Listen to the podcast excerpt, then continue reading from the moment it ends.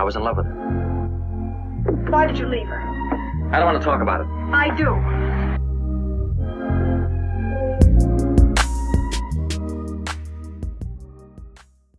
Mas vocês trazem o começo, né? Vocês trazem o começo, tipo, perguntando alguma coisa, sei lá, ou falando qualquer coisa. A gente vai orgânico, só, só isso a gente não combinou. Então, para te mostrar a linha, é, então, tipo, eu e o Beto começamos, né? Eu te apresento, tô aqui com a Mavá, minha professora da SPM, topou vir falar com a gente. E aí, a partir daí, só Deus sabe. O que for rolar, rolou e é isso. Fala galera, tudo bem? Aqui é o Beto e bem-vindos a mais um Sunday Service.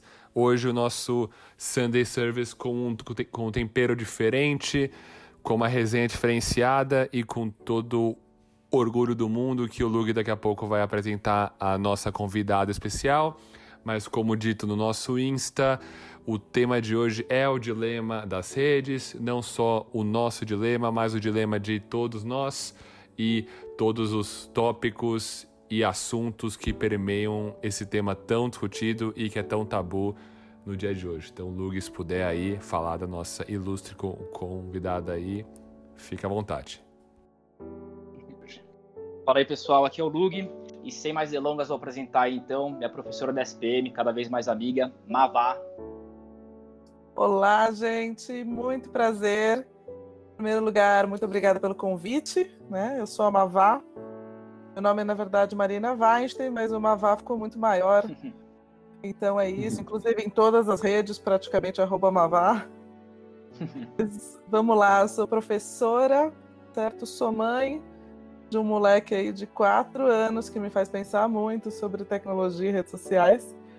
Trabalhei com digital praticamente a minha carreira inteira, né? Então é uma coisa meio amor e ódio e estudo quase que psicoticamente o assunto. Então tô curiosa. Manda aí, Lugui.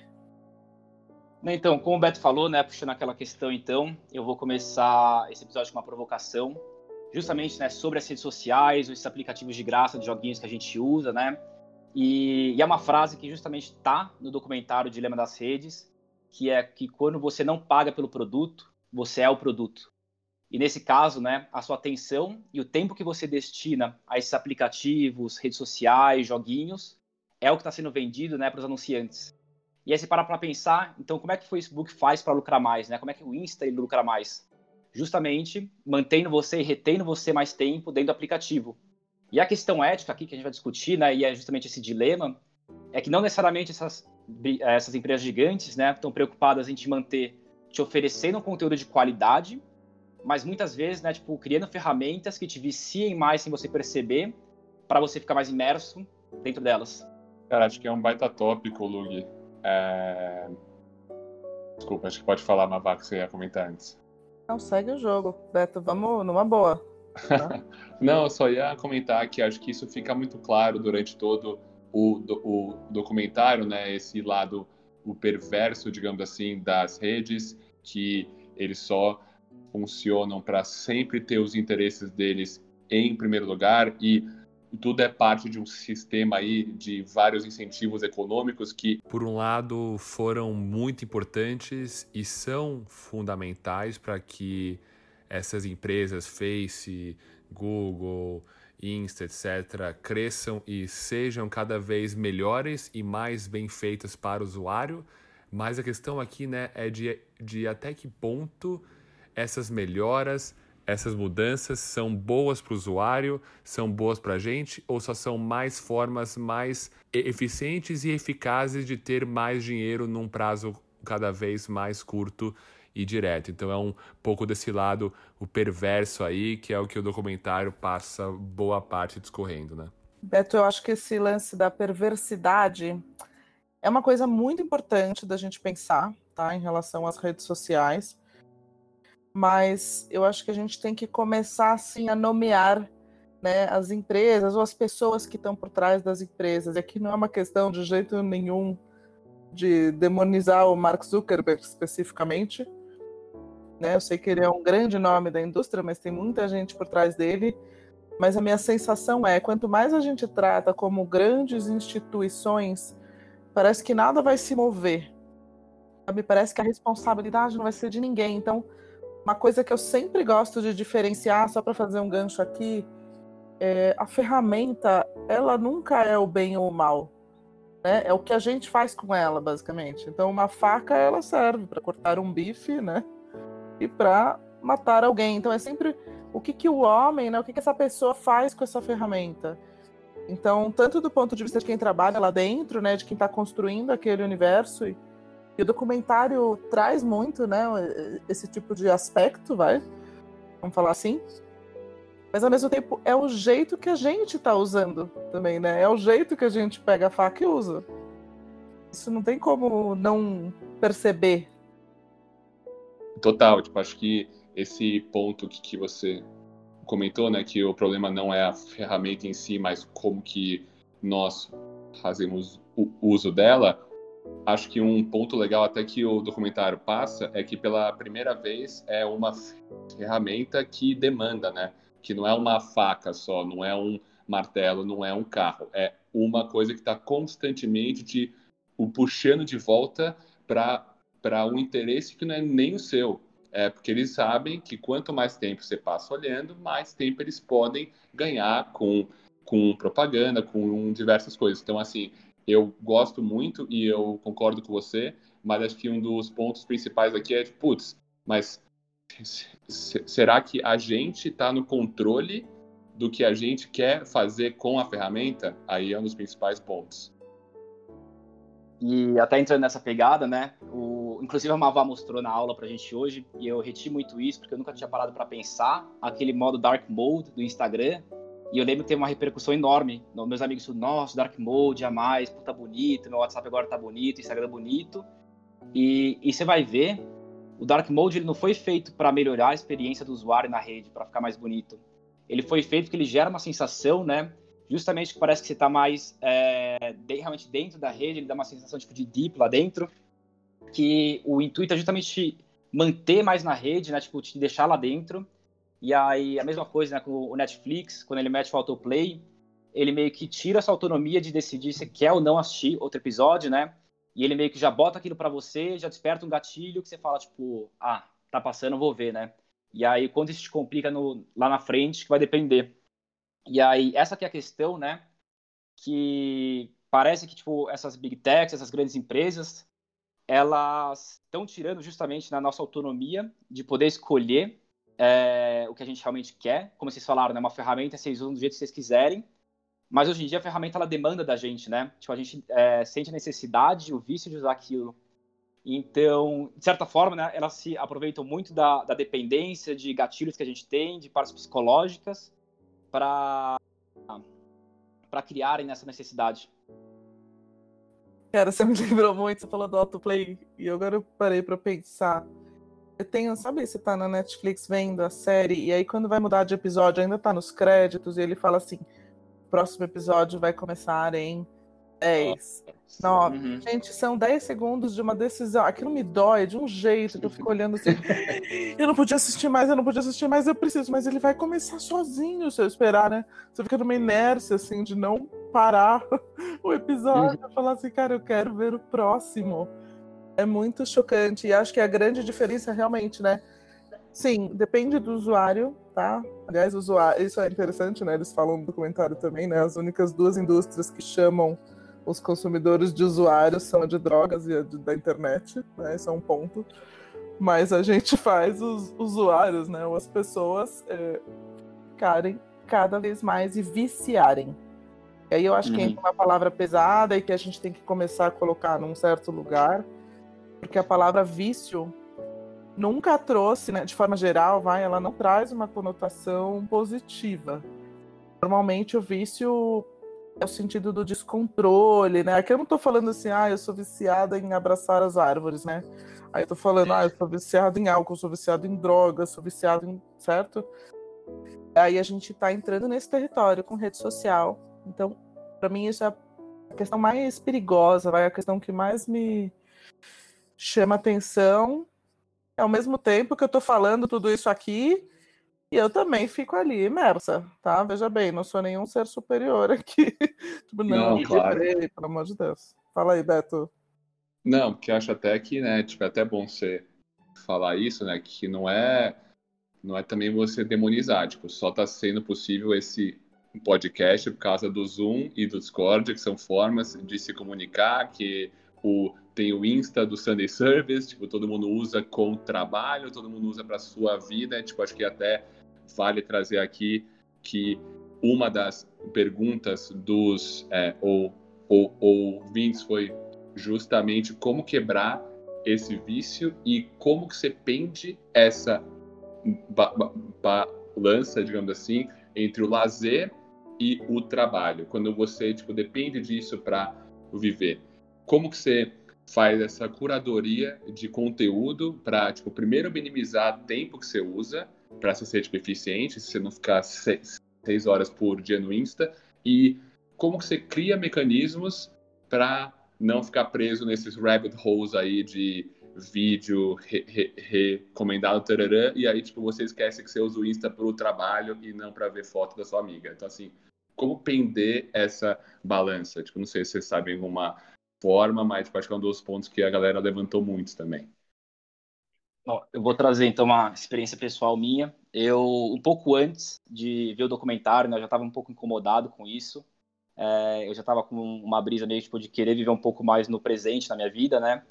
Depois de ouvir, acho que um TED Talks, que o cara fala, tipo, na sua vida você quer ser o motorista do táxi ou aquele passageiro que fica a, a viagem inteira né, mexendo no celular e as coisas passando e você tipo, nem percebe o que está acontecendo.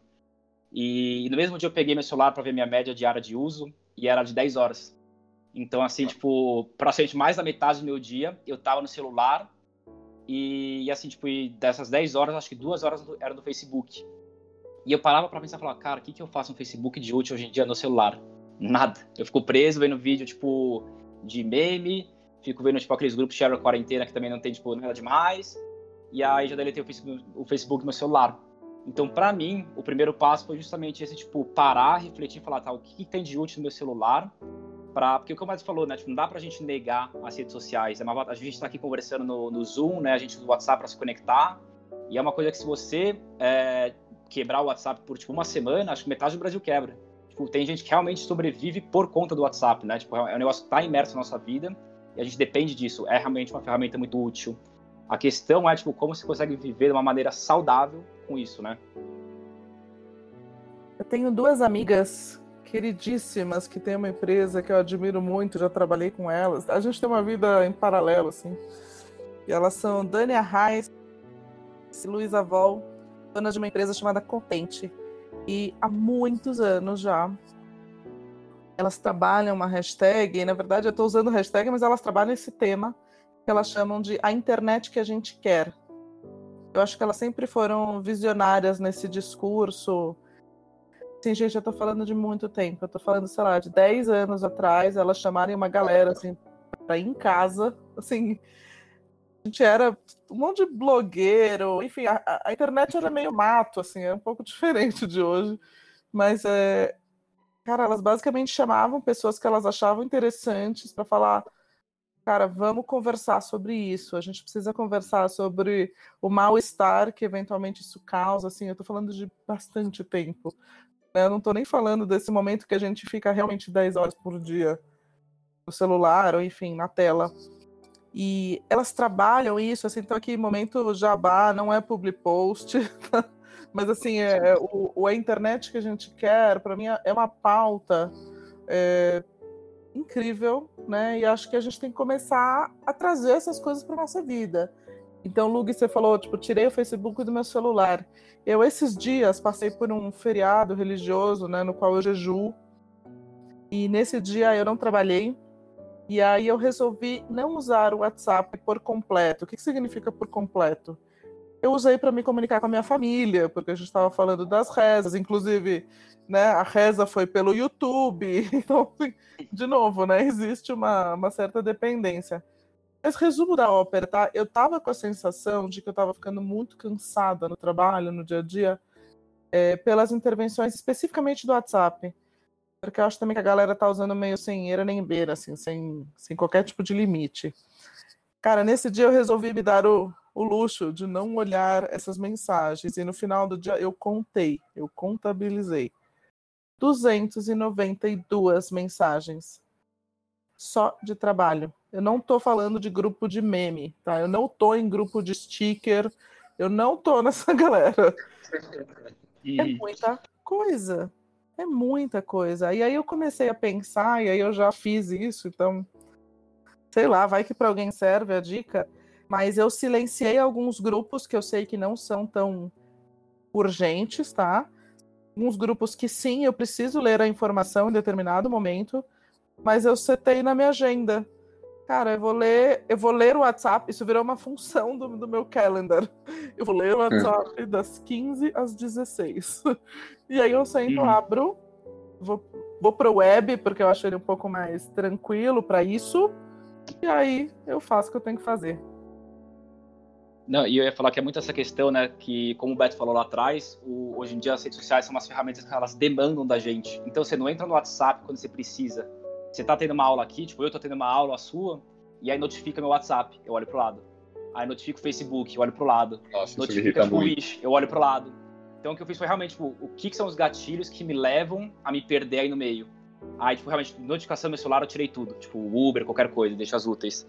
Aí, Instagram também, tipo, pra mim é muito essa questão de, tipo, é muito difícil mudar um hábito. Você fala, tipo, pra um alcoólatra, né, que também é um viciado, é, se ele falar, tipo, ah, vai ter, tipo, álcool na minha geladeira, mas eu consigo me controlar mudando meu hábito. É mentira. Tipo, ele tem que cortar o gatilho, que é ter álcool na geladeira, né? Então, você identifica, tipo, sempre que eu vou dormir, eu vou dormir 11 horas. Só que às vezes eu realmente vou dormir uma da manhã. Por quê?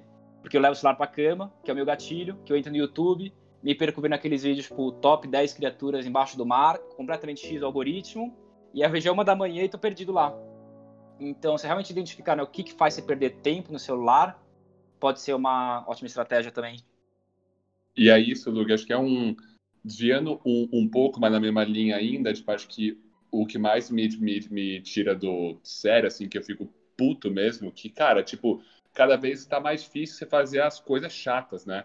Pô, você tá no trabalho, você precisa fazer uma análise, tipo, uma planilha puta chata, você precisa, tipo, criar um PPT gigantesco, ir lá, grupo bombardeando, YouTube, não sei o que, você fala, nossa, tipo, que saco o que eu tô fazendo. Tipo, é muito mais fácil eu só abrir o Insta que toda vez que eu botar meu dedão para baixo vai ter mais story dos meus amigos e amigas. Então, assim, é um vício de dopamina desses triggers assim na sua cabeça assim que tá descontrolada tipo é muito engraçado né? Tipo até no comentário eles batem nisso que hoje tem lei para álcool droga para jogo de azar mas não tem nenhuma lei para uma criança de quatro anos né ter uma conta no Insta. Ficar nessas coisas que é o seu filho por exemplo uma mavá tipo não tem lei para isso. Tipo até que ponto o Estado deveria ir também.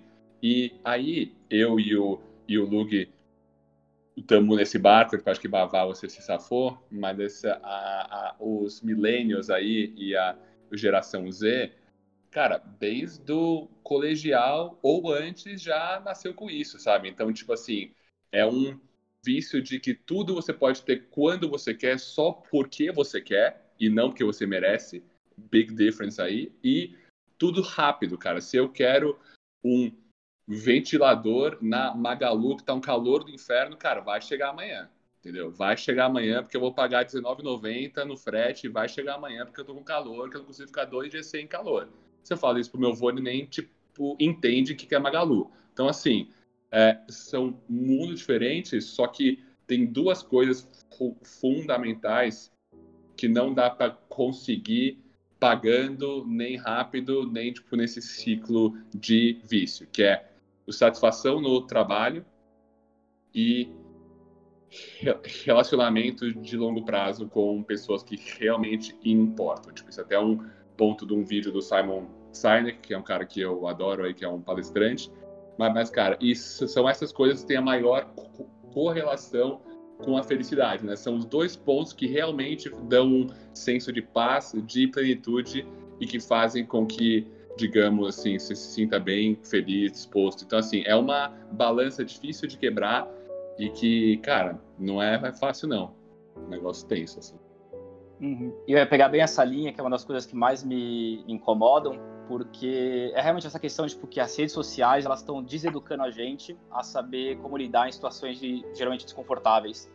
Então, tipo, às vezes você está triste, está frustrado, ao invés de você conversar com alguém sobre isso, Você entra no Instagram, mete sua cara lá dentro e aquela meio, que sua dose de dopamina, né? Você parou de lidar com seus problemas numa situação desconfortável. É, às vezes, tipo, você tá no, no, elevador com alguém, você, tipo, tá na rua, tipo, ao invés de, tipo, realmente conversar com alguém, sabe, você tá sozinho em algum lugar, você não consegue nem ficar sozinho mais. Você fica, tipo, 5 segundos sozinho, você fica meio que em choque, porque é tanta informação que chega ao mesmo tempo para você, é, por WhatsApp, Instagram, quando você fica, tipo, 5 segundos por, sem falar, falar com ninguém, é, você não aguenta.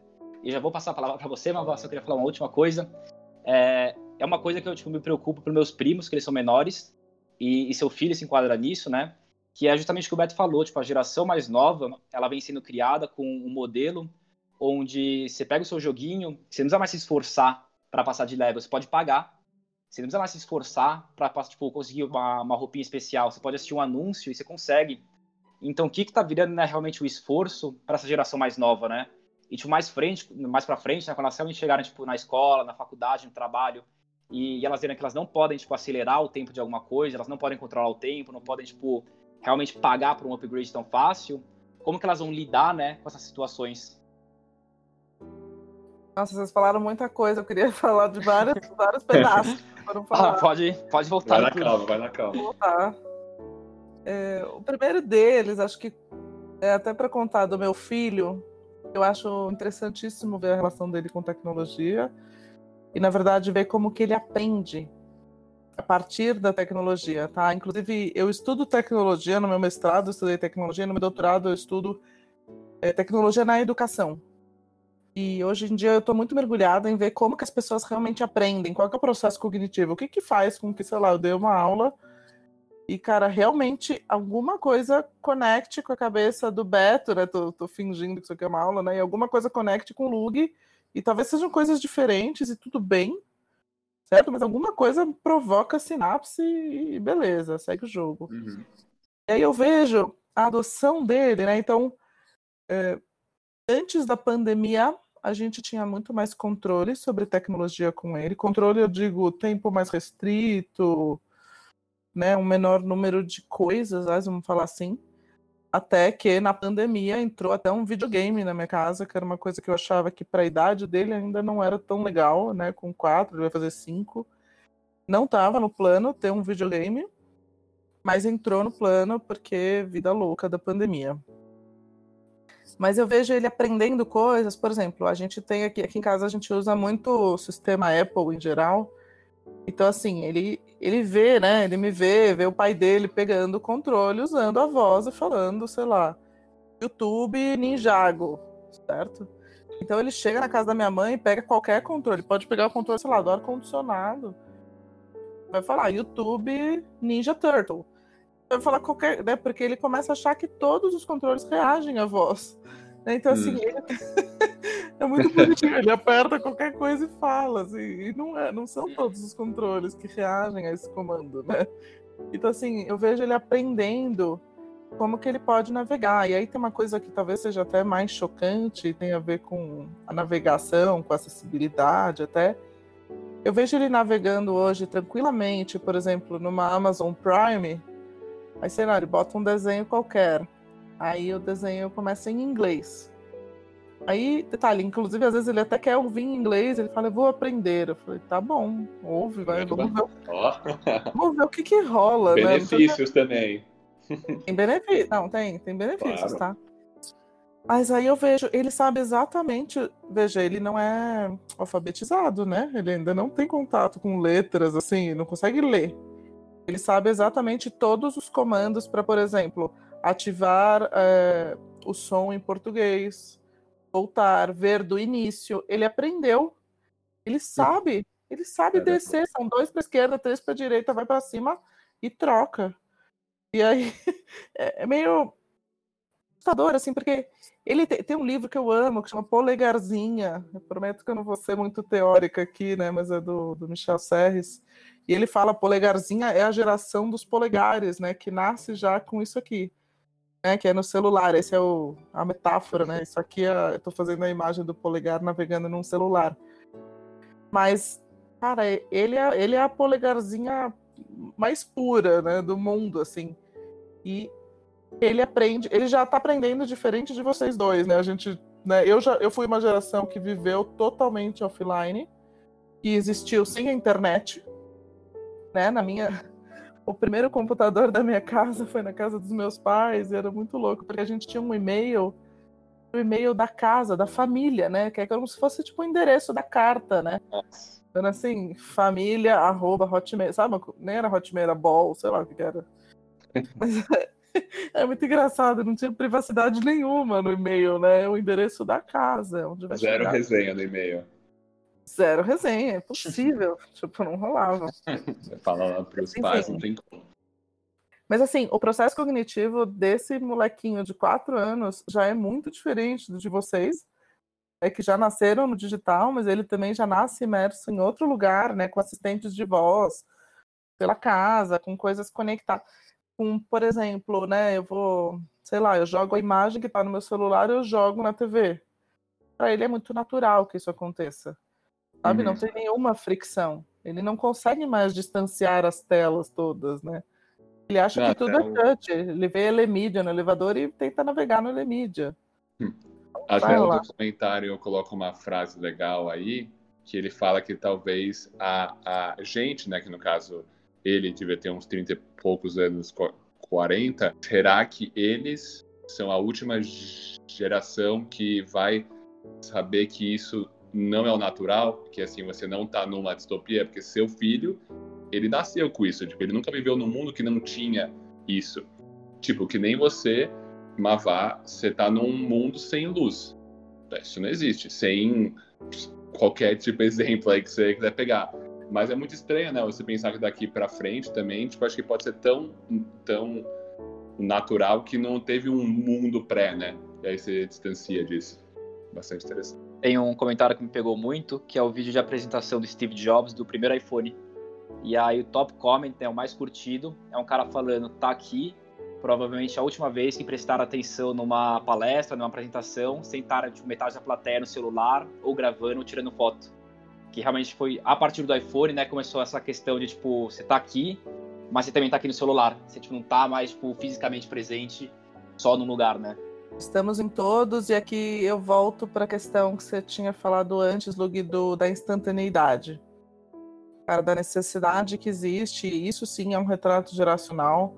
É óbvio, gente, que tudo isso fala com muitas gerações, mas eu sinto sim que a geração que eu lido muito na faculdade, né, como professora, vai de, vou chutar aqui de uns uma galera até de 16, às vezes, mas 17 a 25, vai, vamos falar assim. E é realmente, tem que ser no instantâneo, tem que ser no tempo deles, não existe. Cara, não existe contemplação, não existe. É muito difícil você encontrar com pessoas que conseguem dar, às vezes, um tempo específico para alguma coisa. É, é super na hora, é isso que você falou do Magalu, né? O Magalu vai chegar em dois dias, tipo, é óbvio, vai estar aqui. Vai É chegar. Uhum. E eu acho que uma das coisas que mais me preocupa quando eu falo de, de conhecimento e de desenvolvimento, que o Google, o, o pensamento do Google, vai, para mim criou um- uma espécie de mito de que assim, nossa, a informação está lá a qualquer hora e qualquer lugar. Legal, ela está lá, ela não está em você, certo? Então assim, ela é separada de você. O fato dela estar lá não faz com que você seja uma pessoa mais preparada. Às vezes tem aluno que conversa comigo e fala assim: ah, porque vou fazer uma entrevista, o que, que você recomenda que eu faça? Eu falo, cara, pesquisa a empresa. Ah, é verdade, tá tudo no Google. Eu falei, sim, mas é o Google que vai fazer a entrevista ou é você? Não adianta estar no Google, cara. Rolar. Né, E eu queria trazer um ponto que é, tipo, às vezes para vocês, tipo, esse, esse pensamento, esse raciocínio é muito claro, né? Mas aí, tipo, você, tipo, por estudar muito o tema, é, e até em questão do seu filho, né, você consegue educar bem ele em relação à tecnologia. Então, você contou, tipo, a, a quantidade de aprendizado que ele tem. Mas aí eu queria trazer para cá de volta, né, que volta um pouco no dilema das redes. Pensa que, tipo, 90% do Brasil talvez não tenha esse conhecimento e tá utilizando, né, realmente essas redes, esses aplicativos de uma maneira completamente é, não saudável, né? Tipo, os pais realmente largando o iPad na mão do filho, é, porque distrai, e aí a criança realmente, né, tipo, se afundando nessa, nessas questões, né? E aí desenvolvendo essa questão de dependência, ansiedade, não sabendo, né, tipo, esperar para alguma coisa. E, e aí tinha um dado até que eu ia trazer, que eu vi, saiu ontem esse dado, que é sobre os millennials. 47% dos millennials entrevistados, né, foram da Simple Text, a, a pesquisa. Eles falaram que eles preferem, preferem abdicar de sexo por um mês do que do celular. E os 44% falaram que preferem abdicar da família deles do que do celular, tipo, por um mês, né, ficar sem contato. E, e você vê, tipo, o nível da dependência e, e a questão que talvez por, por ter sido jogado na nossa vida e ser altamente viciante, né, fica aquele questionamento de o porquê não deve haver educação em cima disso, né? O porquê não deve haver talvez uma tarja para tipo, do mesmo jeito que a criança só pode começar, a criança a pessoa só pode começar a beber depois de 18 anos e fumar depois de 18 anos e tem aviso educando, para a tecnologia não tem também, né? Se é um negócio que já foi comprovado que não só é altamente viciante, como vou dar um exemplo, né, da, da do documentário também, o CEO da Pinterest, né, Global, ele falava, né, tipo, pô, eu criava ferramenta, eu trabalhava na ferramenta, eu entendia a ferramenta e eu chegava em casa e não conseguia passar tempo com meus filhos, porque eu era viciado na ferramenta que eu mesmo criei. Então imagina que até mesmo quem conhece não consegue controlar, imagina quem tem essa desinformação, né? Tipo, e aí tipo, fica essa, realmente essa questão, tipo, é ético continuar assim? Tipo, e por que, que as empresas podem, né, continuar trabalhando assim e ninguém fala nada? Existe um termo que está começando a chegar no Brasil, ainda sinto ele muito, muito lento por aqui, mas sei que, por exemplo, nos Estados Unidos ele está um pouquinho mais avançado. Aqui eu estou generalizando os Estados Unidos, né? Enfim. É, se chama educação midiática. Isso vai começar a entrar, isso tem que começar a entrar nas escolas. Eu acho o seu argumento perfeito. Se a gente, perante a sociedade, só pode beber após os 18 anos, só pode dirigir após, certo? Após os 18 anos, ou eu posso votar após né, os 16 ou barra 18 anos, é, eu também tenho que passar por um período de preparação para o uso dessas coisas, né? Então, de novo, eu, eu entendo a minha casa, a minha casa é, um, é a bolha da bolha da bolha, assim, né? No sentido, tanto eu quanto meu marido trabalhamos com tecnologia há muito tempo. A gente estuda, então assim, mesmo com o meu filho, né? O aumento de tecnologia do meu filho agora na quarentena, por exemplo, até para citar, eu acho interessante falar Hoje ele consegue, ele pode acessar livremente né, Netflix e Amazon Prime na TV. Então eu entendi que esses lugares eram lugares praticamente seguros. Por que eu falo praticamente? Porque não é impossível, por exemplo, dele mudar o perfil, né? Sair do perfil do, de criança para o perfil do adulto na Amazon Prime ou no Netflix. Mas até aí é muito raro ele estar tá totalmente sozinho vendo TV. Então, assim, se algo assim acontecesse, a gente estaria muito perto. Eu percebi que a navegação do YouTube não cabe para ele sozinho. Então, hoje em dia, existe YouTube lá, mas ele não tem permissão. E ele sabe disso. Então, às vezes, ele fala assim: mamãe, é, agora que é a hora da TV, né? Porque tem horários, enfim, é mais ou menos controlado. Ele fala assim: você pode sentar do meu lado para eu poder ver YouTube? Então, ele sabe que o YouTube não é sozinho. Porque o YouTube é o buraco da Alice, né, gente? Não tem, não tem filtro, assim. E para criança tem umas viagens muito malucas, assim, muito realmente é, descontroladas.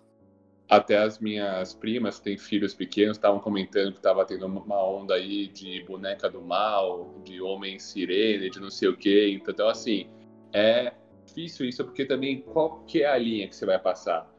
Uma vaga com seis, você vai deixar com sete, com oito, tipo, cada casa é uma casa, né? É difícil deixar também para as decisões dos indivíduos. Tipo, eu entendo super, tipo, acho muito legal que você tem esse essa preocupação com ele, que é o que todo pai deveria ter, pai e mãe, mas é difícil, né? Porque o incentivo é muito grande, né? Quando, quando ele tiver isso na mão dele, fica cada vez mais difícil de co controlar, digamos assim. Uma vez eu ouvi uma metáfora que para mim caiu como uma luva, eu acho genial. Você não deixa uma criança de 4 anos andar sozinha na rua, certo? Certo. A internet é a rua. Andar de mão dada. É, é pegar, é ensinar que atravessa na faixa de pedestre. Eu achei isso genial. A internet é a rua. E aí você vai ter espaços na internet que são um pouquinho mais protegidos. E aí eu posso fazer a correlação. Aí eu posso falar de um clube, eu posso falar de um SESC, aí eu posso falar de um condomínio, vai? Onde uma criança, de repente, pode ter um pouco mais de liberdade, porque mesmo se ela se perder, vai ter, sei lá, que eu tô exagerando, vai ter uma guarita que vai barrar ela em algum momento, certo? Ela não tá na rua aberta. Então, para mim, é esse o paralelo. É a rua, cara. Você não, você não larga a criança no meio da rua e fala, vai lá. Então, para mim, é, é a mesma Perfeito. coisa. Fala, Uma Ludo. va- Não, Eu queria fazer uma analogia e até perguntar pra você, né? Você falou então, tipo, a rua é igual ao YouTube, né? E o dever de manter a rua segura pro cidadão é meio que do governo. Pra meio que, tipo, em tese, providenciar aquela segurança, né? Então, no caso do YouTube, Facebook, Instagram, é, eu vejo uma discussão muito grande em relação a isso hoje em dia, né? Pessoa falando que, tipo, não, não é culpa do Facebook. Até o Mark Zuckerberg fala muito, né? Tipo, fake news não é culpa do Facebook. É o ser humano que propaga ela, né? Tipo, o ser humano que cria o algoritmo. Então, tipo, realmente joga toda a culpa no usuário.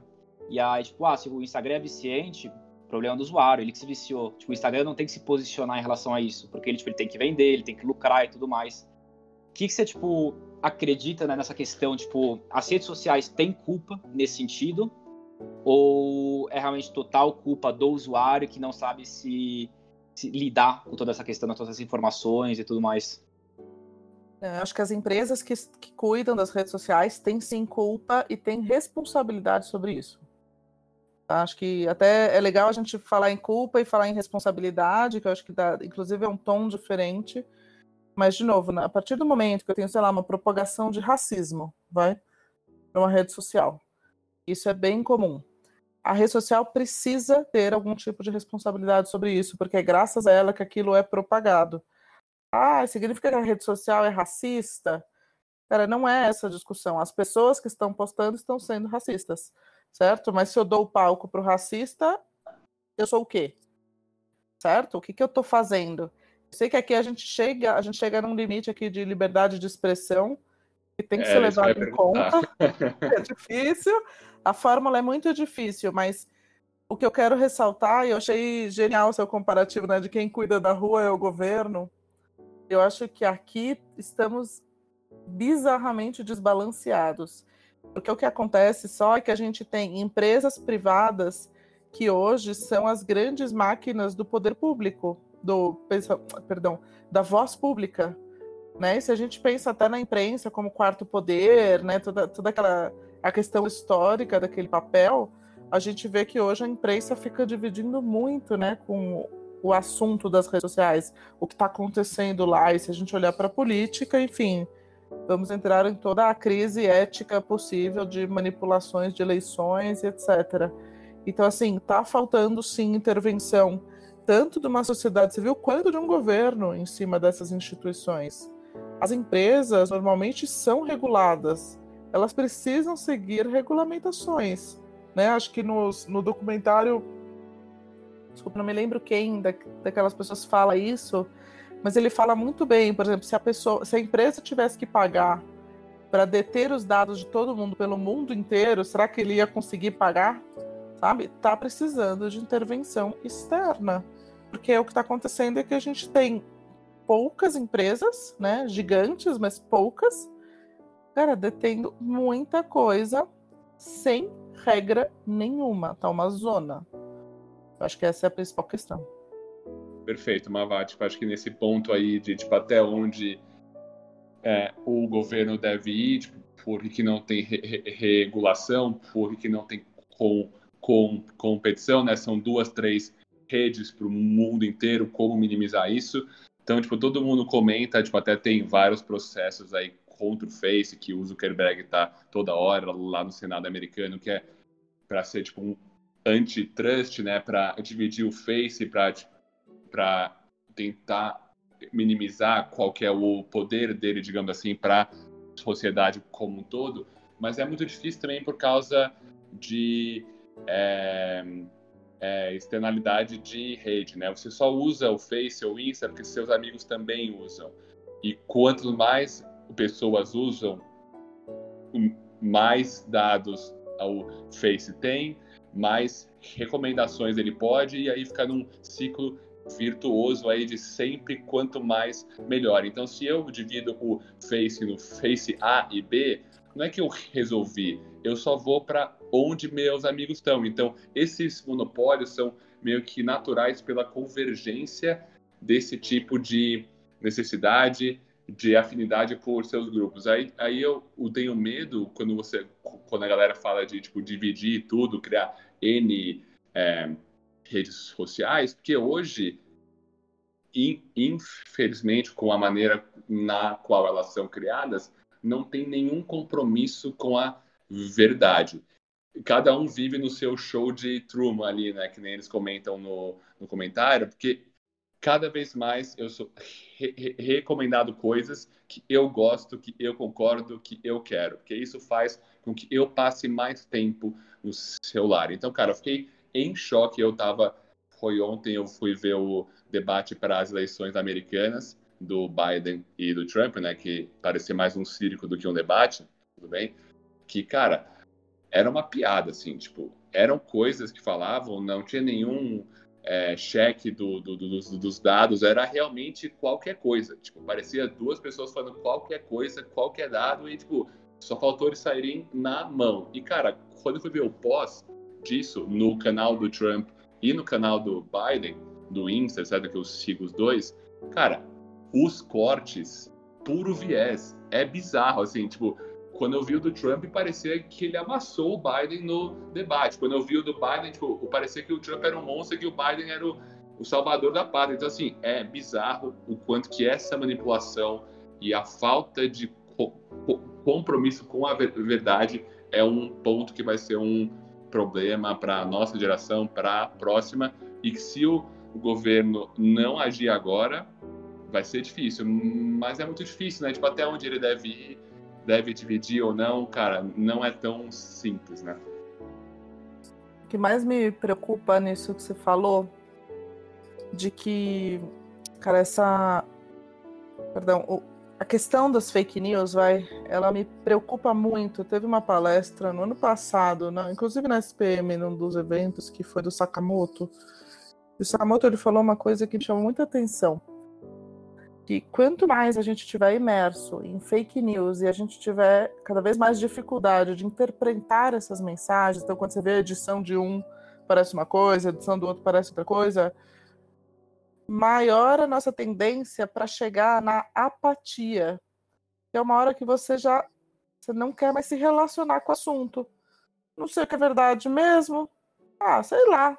Tanto faz, sabe? E essa palavra, ela me deu um me deu um, uma coisa no estômago de falar assim, cara, a gente vai ficar apático, e a gente já está ficando apático. Muito. Né? A, tipo, eu não sei mais opinar, eu não sei se é verdade ou não. Eu vou ficar naquele território meio sentindo medo por um tempo disso e depois eu não quero nem mais sentir o medo. Eu quero só, tipo, ah, qualquer coisa. Aí começa o fenômeno do, do, do narciso, né? Aí eu só quero ver meu espelho e acabou. É, eu acho muito louco que Nova Internet lá atrás, né, quando ela começou, ela era um canal assim maravilhoso para você ter contato com coisas que você nunca tinha visto, nunca tinha tido contato, nunca tinha tido sequer a oportunidade de, cara, dialogar. Assim, ela virou essa grande, né, e ela foi vendida dessa forma por muito tempo, né, tipo a janela para o mundo. Gente, era sensacional. Eu encontrava pessoas que eu nunca ia encontrar na vida, sabe assim? Gente, a internet é essa potência de diálogo. E hoje a gente vê que ela inverteu o jogo totalmente. A gente não dialoga, não tem debate, não tem A e B, certo? Eu tenho A com A e B com B, que saco. Eu só tenho a minha própria imagem, né? Não, não tenho mais Cara, não tem uma troca, e tudo bem, às vezes, né? Você pode falar, Beto fala, eu adoro sorvete de creme. Eu vou falar, eu não gosto, eu gosto de chocolate, acabou. Eu não preciso odiar o Beto por isso, e ele também não precisa me odiar por isso, sabe? Eu acho que é muito triste, na verdade, a minha constatação aqui. Porque virou um território que não se. Né, não, não tem mais conversa, basicamente, que era o princípio da rede social. É social, certo? Não é essa a ideia? Eu peguei muito essa ideia que você falou, eu nunca tinha parado para pensar, é, mas realmente, né, tipo, o Facebook, que antigamente era realmente tipo, mais, um pouco menos antigamente do que você falou, mas um pouco para trás, é, ele era realmente uma ferramenta de conversa e conexão.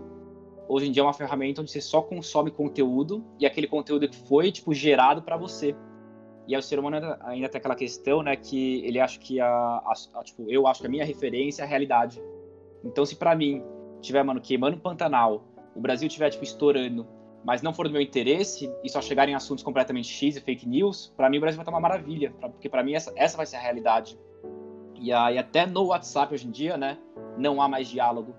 É, as pessoas não querem mais dialogar, conversar, discutir sobre algo. Elas querem encaminhar mensagem e quando tem um princípio de discussão, meio que o pessoal não tem nem mais paciência para discutir, né? Acho que é um negócio que ele realmente, tipo, como você falou, é, acho que é apático, não, empático ou apático? Apático. Apático, é apático. apático. É. É, não há mais discussão, só, só existe realmente, tipo, troca de mensagens, exposição de, tipo, qualquer coisa. Então, realmente é uma questão, né, que, como você falou, tipo, antigamente era uma mega ferramenta, mas que hoje em dia está servindo muito para deseducar a gente, né?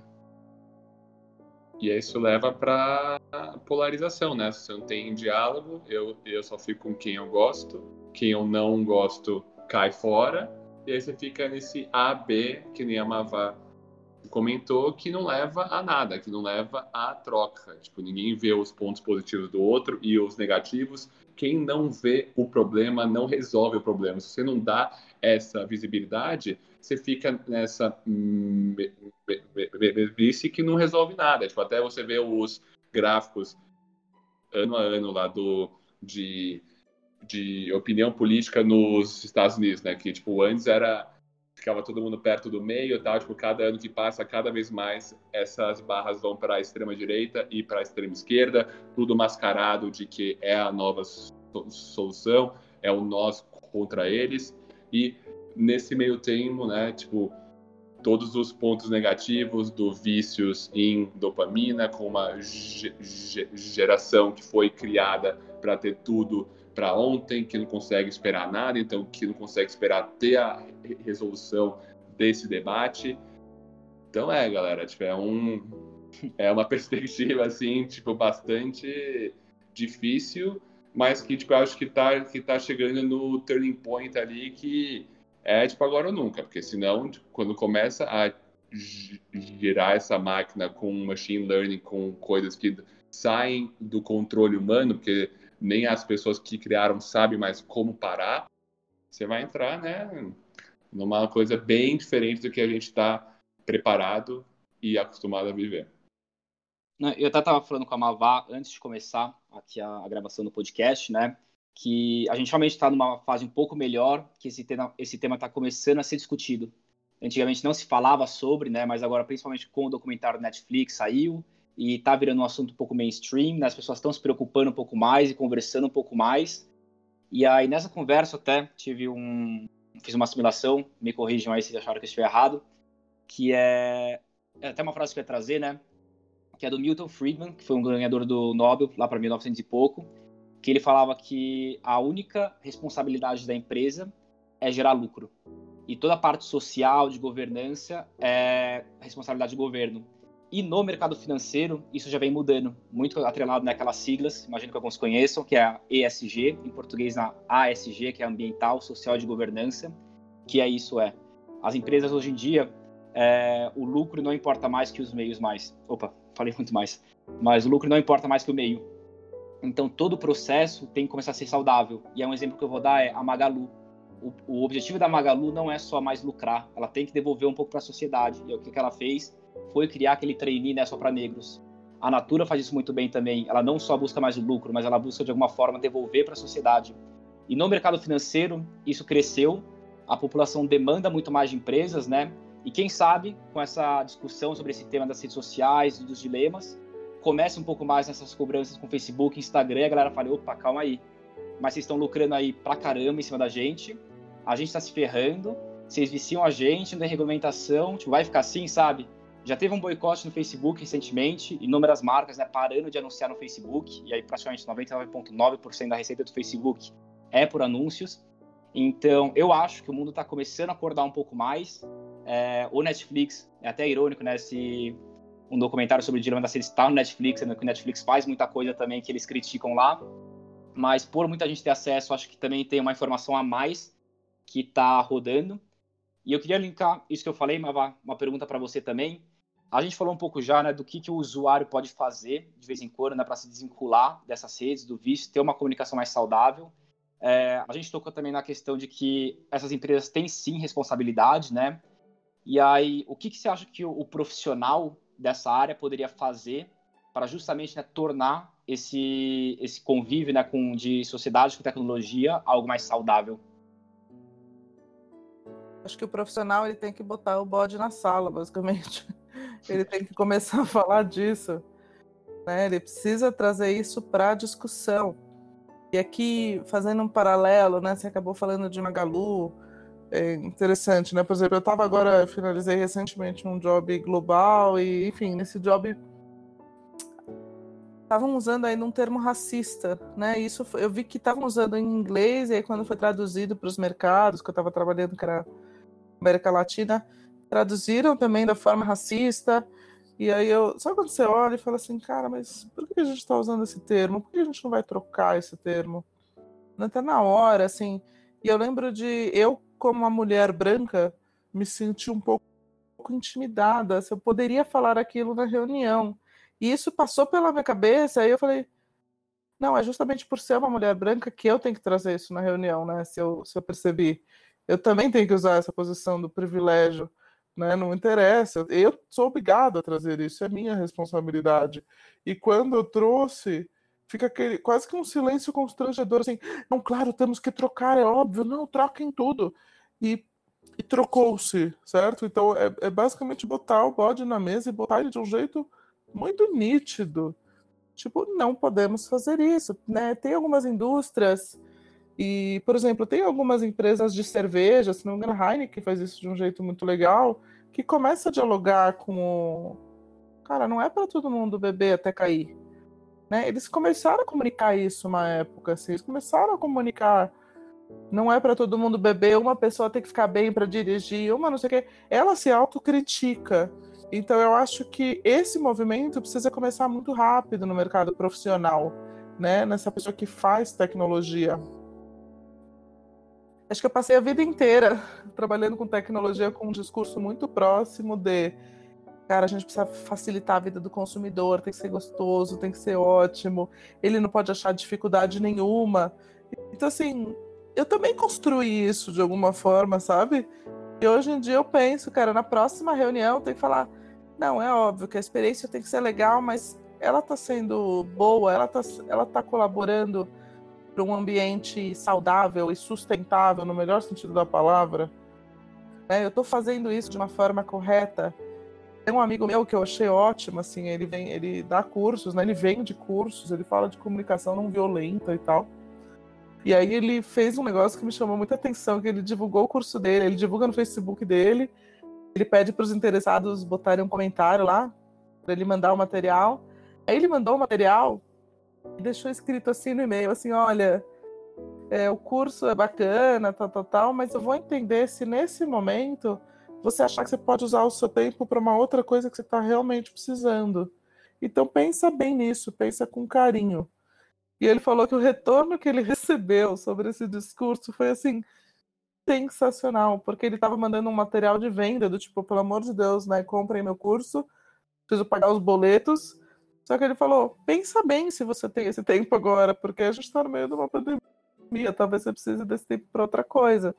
Você pode estar feliz em fazer meu curso, mas talvez não seja a hora.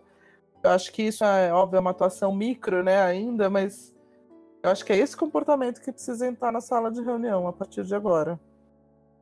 Dessa forma eu acho que, assim, tem uma frase que eu gosto muito, né, que acho que serve mais para as em, em, em empresas, mas também pode se aplicar a nível de indivíduo, que é você tem que ser parte da solução e não do problema. Então, para uma empresa hoje ser re relevante, ela precisa ser vista como uma solução e não parte do problema. Então, cara, não é necessariamente culpa na minha o, o opinião. Tipo, eu não acho que é culpa do Face, culpa do Insta que, tipo, virou o que virou. Mas como você tinha comentado, Mavá, é, é a responsabilidade deles de lidar com as consequências do que eles criaram. Então, assim, o foda é que o mundo é, de, é guiado por incentivos econômicos. Ponto. Eles só vão parar quando tiver alguma barreira externa para fazer com que eles parem. Porque desde o momento que tem os cabeça branca lá pedindo lucro, pedindo não sei o quê, não tem como parar essa máquina. Então, então eu acho que precisa sim de uma mudança de postura individual e o, o coletivo disso vai criar uma pressão suficiente para que sejam criadas mudanças a níveis macro. Então eu concordo, tipo, é, é aquele mindset, né? Ah, vai, vai para a urna, vota. Ah, não, putz, mas não vai fazer diferença. Faz, porque se todo mundo pensar assim, vão ter a diferença. Então é muito desse espaço de formiguinha aí para que no todo crie uma pressão suficiente para que tenha mudança. Porque realmente, se não tiver essa impressão em massa, desculpa, mas ninguém é santo, o ninguém é bonzinho e no mundo de hoje o lucro fala mais, mais alto, então assim, não tem cura não. Sem essa mobilização. Não, total. Que... Não, mas vá, por favor.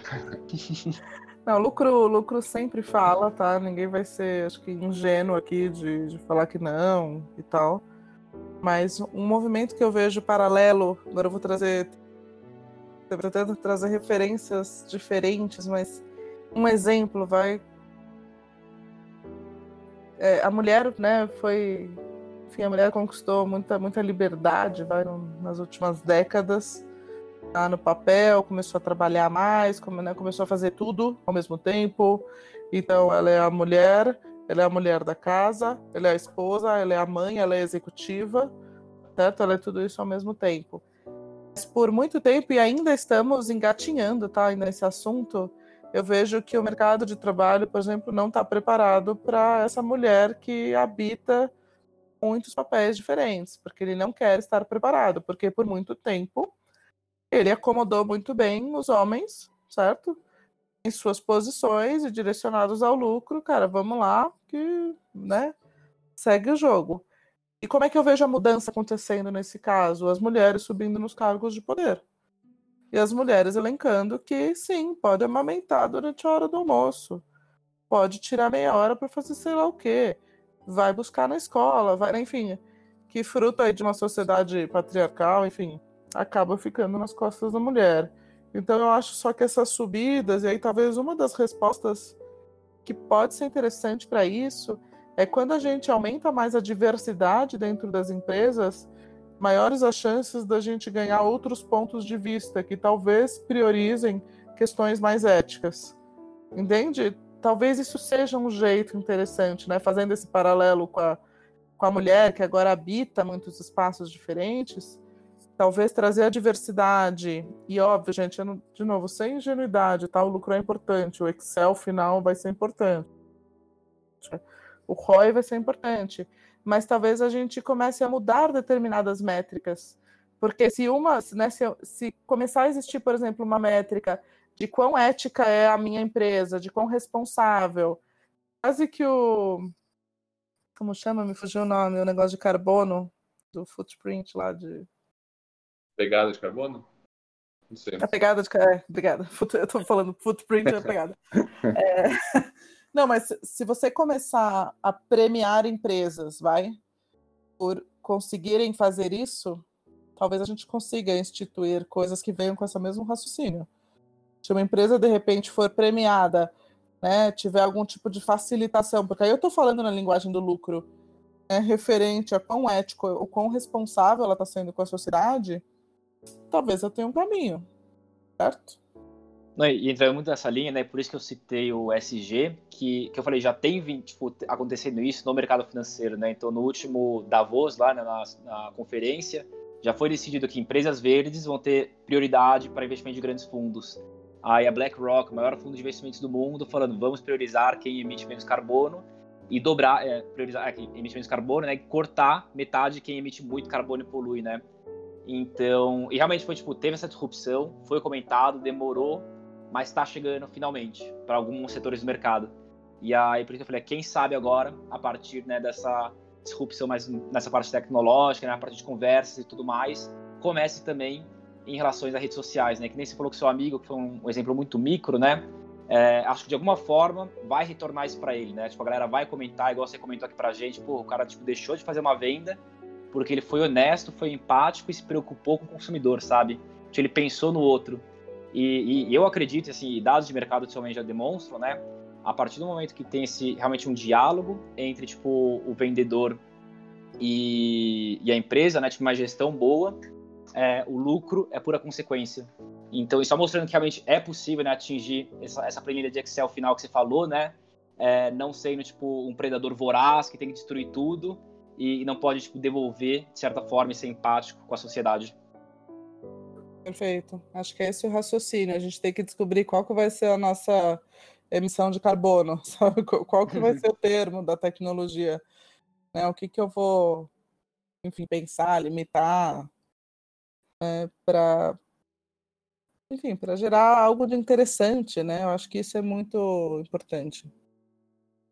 Bom, acho que, cara, tipo, mega interessante todo esse link também de tipo qual que deveria ser a preocupação das empresas para depois ir a nível pessoal, como que isso reflete no dia a dia. Tipo, acho que a gente já falou de vários temas aqui. Eu não sei se temos mais tempo para ficar alongando muito. Tipo, acho que é mais para deixar aqui uma uma provocação aqui para todo mundo que está ouvindo também de todos os temas que, tipo, que a gente comentou aqui. Cara, foca no necessário, sabe? Tipo, a gente perdeu muito desse livre ar, ar, arbítrio de ficar dentro desses loops de dopamina, de vício. Então, tipo, fica aqui, eu tô, tô pedindo aqui nós três para dá um passo para trás, olha quantas horas você gasta com cada coisa por dia, faz uma curadoria de tudo que você acha válido ou não, pensa duas vezes em tudo que você compartilha e qual que é a consequência disso, porque nem todo mundo tem a mesma base, tem o mesmo estudo que você, então se você manda uma coisa para sua avó, ela pode achar que é verdade, então assim, pensa no que você faz, isso é bem sério e foca também em estar tá mais presente, né? Tipo, acho que o documentário passa isso em vários momentos e como o Lug comentou, para de ser o passageiro do Uber e bora ser o motorista do, do táxi, né? Tipo, acho que é uma coisa bem clichê, mas que não vale bater aqui, porque acho que todo mundo passa por isso, então fica a nossa provocação. Lug e Mavá querem dar uma fechada aí, acho que estamos no, no, no time. Não, primeiro eu queria agradecer a Mavá aí por ter aceitado o convite. Tá até aqui quase 11 horas com a gente aí depois de um dia de trabalho, né, fazendo aí o doutorado ou mestrado, não lembro agora, na PUC também. Então, Mavá, muito obrigado mesmo aí pela sua presença. É, sensacional conversa e ainda mais acho que sensacional a experiência, né, de ter uma relação realmente legal com o professor fora da faculdade, né? Sempre teve muito esse tabu que acabava na aula. E acho que uma das coisas que vieram da pandemia, né, para muitas pessoas é tipo sabe, quebrar essa barreira. Tipo, pô, o professor é um cara legal, tem um conteúdo bacana, um papo bacana, sabe? A não precisa se limitar à sala, mas também não vamos todo mundo encher o saco dos professores, né? Se eles piram. E, e, é muito isso que o Beto falou, galera. Tipo, realmente dá um, dá um slow aí, sabe? Não tem problema você ficar uma hora sem conversar com ninguém. Você ir até a cozinha pegar água sem ter que abrir o Instagram e, tipo, nem olhar o caminho da sua casa mais, né? Você vai, tipo, olhando o Instagram para baixo, fazer, tipo, as coisas. Então, dá. Só que a gente falou, tipo, a gente não é anarquista de rede social, é, tem como viver com. Na verdade, temos que viver com, né, aprender a viver com. É, é, realmente só achar essa questão do uso mais saudável. E existe uso saudável, inclusive esse papo de que o professor também é gente fina. Apareceu uma vez, eu discuti isso no Twitter já com os alunos. Porque eu falava assim, cara, de onde surge esse distanciamento? Eu até entendo, eu vejo onde ele surge, mas é muito louco, porque a gente se encontra daqui a pouco, né? Hoje vocês estão aqui na posição de aluno, mas daqui a três anos vocês somos colegas de mercado, amigos que eu vou encontrar no bar, não sei aonde. Né? Então. Uhum. Nem é... lembra disso. Daqui a pouco. Assim. então, é muito doido, né? No, no...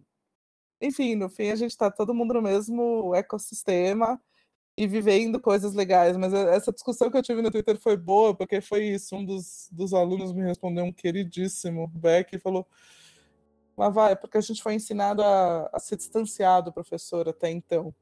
Eu falo, é verdade, cara, por quê? que, é que a gente é ensinado a isso, certo? A gente tem que viver como ser humano, cara, como ser humano perto do professor, como ser humano na rede social. Então, só resgatando a mensagem final do Beto, que eu acho essencial. É, você é um ser humano e você está conversando com outros seres humanos, certo? Tenha as mesmas responsabilidades que você tem no físico. Tá? Você trataria aquela pessoa daquela forma? Você gritaria com ela? Você seria grosso? Você falaria qualquer mensagem que você não tem nem certeza do que, que é? Você faria isso se você encontra no meio da rua? Não, né? Então não faz na rede social, não é tão diferente assim. É só um, hum. uma outra intermediação. E, gente, agradeço muito, assim, é um prazer, sério, é um prazer, sim, eu faço 15 mil coisas, é um retrato da vida, mas papo bom é papo bom, eu nunca vou recusar um papo bom, basicamente. Só puxando últimos dois ganchos, é, o primeiro, acho que a Mava falou uma palavra fortíssima aí, que é o porquê, eu acho que todos os episódios do Sana se baseiam nisso, tipo, é realmente separar um segundo do seu dia e perguntar o porquê de alguma coisa, por que que eu uso 10 horas diárias de celular por dia, por que, que eu me importo tanto com, tipo, o meu Instagram? Por que que, sabe, tipo, qualquer coisa, qualquer coisa que você, tipo, você realmente parar e falar por quê, você vai ver, tipo, realmente uma mudança, tipo, extrema que você consegue ter na sua vida. E, por último, daí a, um espaço de voz para Mavá fazer um merchan do podcast dela, que descobrimos que ela tem hoje aí também. Ai, gente, eu tô postando, tô na crise.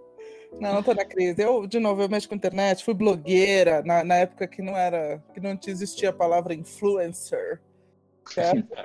Eu tinha meu blog e tal, adoro fazer experimentações aí. Durante a pandemia não bastasse tudo que tinha que fazer, resolvi criar mais um projeto. Ele se chama Mãe de Merda. É sobre, é sobre maternidade, na verdade é sobre a, essa desconstrução, é uma celebração, inclusive, da vulnerabilidade Acho que hoje as redes sociais, inclusive, constroem uma imagem de mães perfeitas. E mãe perfeita é aquela que ainda não teve o filho, né? Porque a partir do momento que você vira mãe, você tem um filho, você vai fazer merda, é um fato. E tudo bem, né? Se aceitar. Então o podcast nasceu assim. Foi até uma curiosidade minha para produzir, né? Para ver como é que eu fazia. E aqui fica mais uma dica para todos Gente, fussem, vejam, produzam, testem, tá? Isso é parte da cultura da internet, é onde leva a gente para lugares muito legais. Então é isso, o mãe de merda tá lá, mas ele tá parado, coitado, tá abandonado. Daqui a pouco volta, porque as mães estão ali no corre, certo? Com EAD, com não sei o que, tá uma loucura. É, mas é isso, meu podcast atual é o Mãe de Merda. Sensacional. Mas vai então, mais uma vez aí, muito obrigado por todo o seu conteúdo, a conversa, o papo, o tempo. Beto também, muito obrigado. E acho que é isso. Até o próximo Sunday. E é isso pela terceira vez. Falou, pessoal. Valeu, galera. Até domingo que vem. Abraço. I was in love with her. Why did you leave her? I don't want to talk about it. I do.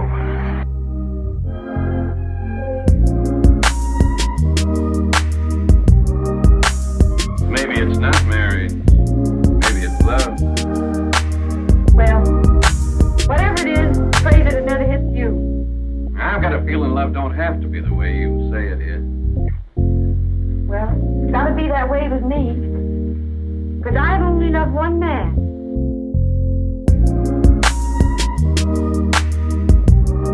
I was in love with him.